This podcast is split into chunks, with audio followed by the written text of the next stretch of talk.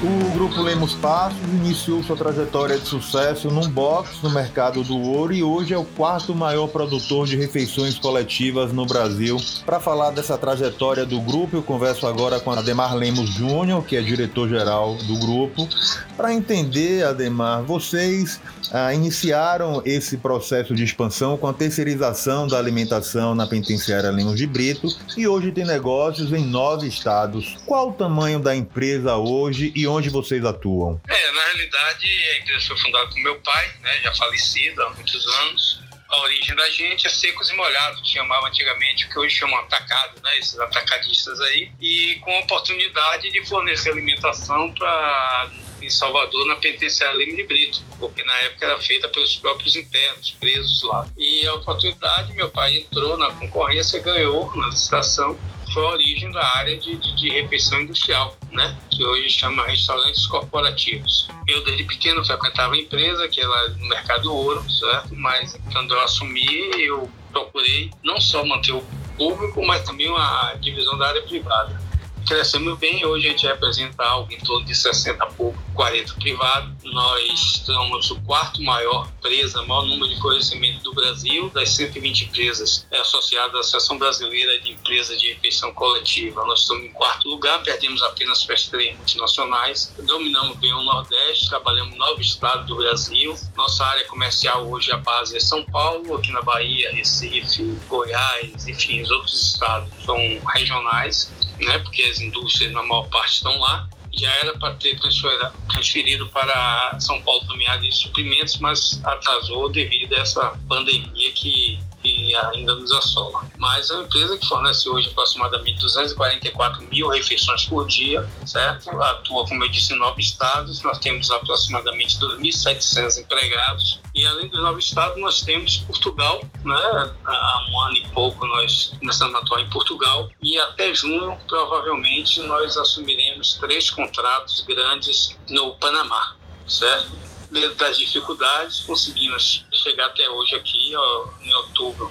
A empresa faz 60 anos de atuação no mercado nacional. A pandemia impactou negócios e fez muitos empresários repensarem a forma de lidar no dia a dia. Como você avalia esse momento atual, Ademar? Preocupa e como, né? Preocupa muito. Infelizmente, eu acho que os, nós tivemos uma, uma ajuda do governo federal, porque as pequenas empresas e as grandes empresas, o governo federal se preocupou. Mas as médias empresas não, não tiveram atenção do governo, nem federal, nem estadual, nem municipal. O federal ainda teve a, a MP da suspensão do contrato, né, e redução de carga horária, que encerrou em dezembro e só voltou agora, ficou esse ato de quatro meses aí, mas dos outros nós não tivemos um refis, nós não tivemos uma suspensão de, de ICM, por exemplo, de ISS, tão reclamado pelas, pelas empresas. As empresas perderam o mercado, lógico que agora já começa a, a dar uma sinalização de melhora. É, nós mesmos tivemos muitas unidades fechadas, porque a gente atendeu a indústria, a indústria fechou, então, logicamente, nós perdemos faturamento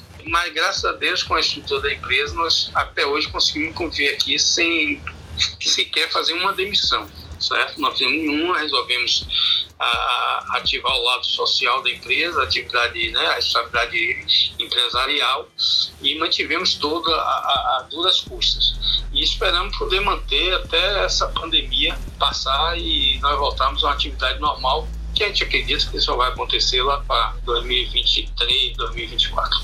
Vocês são referência no país em alimentação coletiva, reforçaram os já rígidos protocolos sanitários que são presentes na rotina de vocês, chegaram a redobrar os cuidados nos últimos meses? Como tem se dado esse processo da operação no dia a dia? É isso desde o início, né? Porque quem trabalha com alimentação trabalha com saúde né? E então nós desde o início tivemos muitas unidades que não pararam. Então nós, por exemplo, tomamos todas as medidas de distanciamento, tivemos marcação no chão da, da distanciamento das pessoas nas unidades que permitia que cada cliente pegar seu prato se servisse, nós acabamos com isso porque senão uma concha, uma colher, era, é, mais de uma pessoa iria pegar podendo a possibilidade de passar o vírus. Então nós colocamos pessoas né, para servir. Então era uma só pessoa nossa servir. Fazemos desinfecção de toda a área semanalmente. É um negócio muito rigoroso, com todos os padrões distribuição de álcool, distribuição de lavar mão, hora para intervalos programados de lavagem de mão de nossos funcionários, enfim, embalagens individuais, onde nós podemos colocar, tiramos, começamos a usar muito sachê, né, que são embalagens individuais, onde somente uma pessoa pega. Enfim, foi um investimento muito alto. As mesas, nós colocamos divisórias de acrílico para que, para uma mesa de quatro lugares, é, as pessoas se viam, mas não tinha condições de transmitir, já que tinha um, um quadrado de acrílico que impedia né, a, o contato físico, ou que qualquer inspiração ou vírus passasse de um lado para o outro da lateral da pessoa. Então foi, a, fizemos isso desde o início, um investimento muito alto nisso aí, mas graças a Deus é, eu acho que a gente nessa hora não tem que olhar esse lado financeiro, tem que olhar o lado da, da de atender ao cliente que ajudar para que essa pandemia não, não, não, não haja uma progressão mais do que ela já tem. Os governos poderiam dar uma parcela maior de contribuição para o setor produtivo, para o empresariado, seja o governo federal, governo dos estados e até mesmo as prefeituras? Com certeza, não tenho a menor dúvida. Até hoje, nós não temos um refis, por exemplo. Nós tivemos, pelo governo federal, o adiamento do Fundo de Garantia, do FGTS, mas o ICM, ISS e todos os outros tributos nós não fizemos. Quem tinha caixa pagava e quem não tinha caixa deve estar devendo e eu não sei como vão é, conseguir sobreviver daqui para frente quando a, a, a esses impostos começarem a ser cobrados. Eu acho que, como eu disse, as empresas grandes, elas tiveram BNDES para emprestar dinheiro, as pequenas empresas Pronamp, Pro não sei o quê, que eles criaram aí, de certa forma tiveram alguma, mas as empresas médias não tiveram nenhuma. Nós esperamos um refis que deveria ter saído no final do ano passado, era o que todos esperavam, não saiu. Esperamos que saia a qualquer momento, já se fala no Congresso, já que o governo fez, que o Congresso parece que está com um projeto para que isso ocorra. Nós esperamos que saia logo para ver se pega ainda mais empresa viva, né? Porque do jeito que vai, eu acho que poucos vão sobreviver. A gente vive um momento de muitos desafios, mas também de muitas oportunidades. Qual a expectativa e qual o planejamento de vocês ainda para 2021? É, nós estamos aproveitando essa parte também e expandindo o mercado. Porque, é, por exemplo, no mercado de São Paulo, muitas empresas menores que atendiam o mercado de São Paulo, ela devido à, à crise, elas não conseguiram manter os seus contratos. E nós estamos conseguindo é, ocupar esse espaço. Né? As empresas que estão que têm alguma estrutura e que estão ainda muito ativas no mercado estão ocupando esse espaço e nós estamos sabendo aproveitar. Muitas empresas ofertando a venda do, do, do controle acionário mas quando elas vêm para nós, elas já vêm com muitos problemas.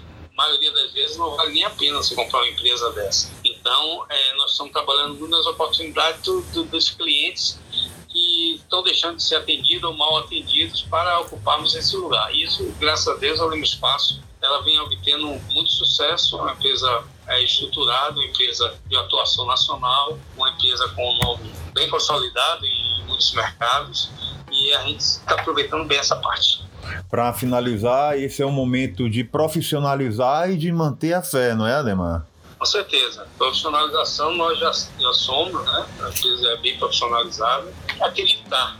Acreditar que nós conseguiremos primeiro sair da pandemia, né, para que não mais 400 mil vidas venham a ser sacrificadas devido a essa, é, esse vírus é, que ninguém ainda tem muito conhecimento dele. E segundo, que a economia reaja, porque a economia também precisa estar viva, ela não pode ser é, contaminada por esse vírus, que já foi demais. Eu não sei se nós suportamos mais 5, 6 meses dessa contaminação. Então isso tem que ser olhado, porque não adianta também nós conseguimos controlar a, o vírus e as empresas quebrarem, porque empresa significa emprego, né? E emprego significa renda. Senão o governo vai ter que, de novo, jogar dinheiro no mercado e isso não é o ideal. O ideal é que cada um consiga seu espaço em suas, e emprego em, em, nas instituições e nas empresas, para que sobreviva a, a sua moto.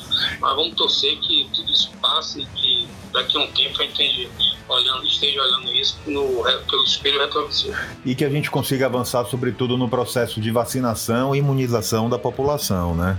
Com certeza. Eu acho que até quem diz que não, sabe que a saída é, é a vacina e isso que nós temos que nos concentrar. Siga a gente nas nossas redes sociais e até o próximo podcast.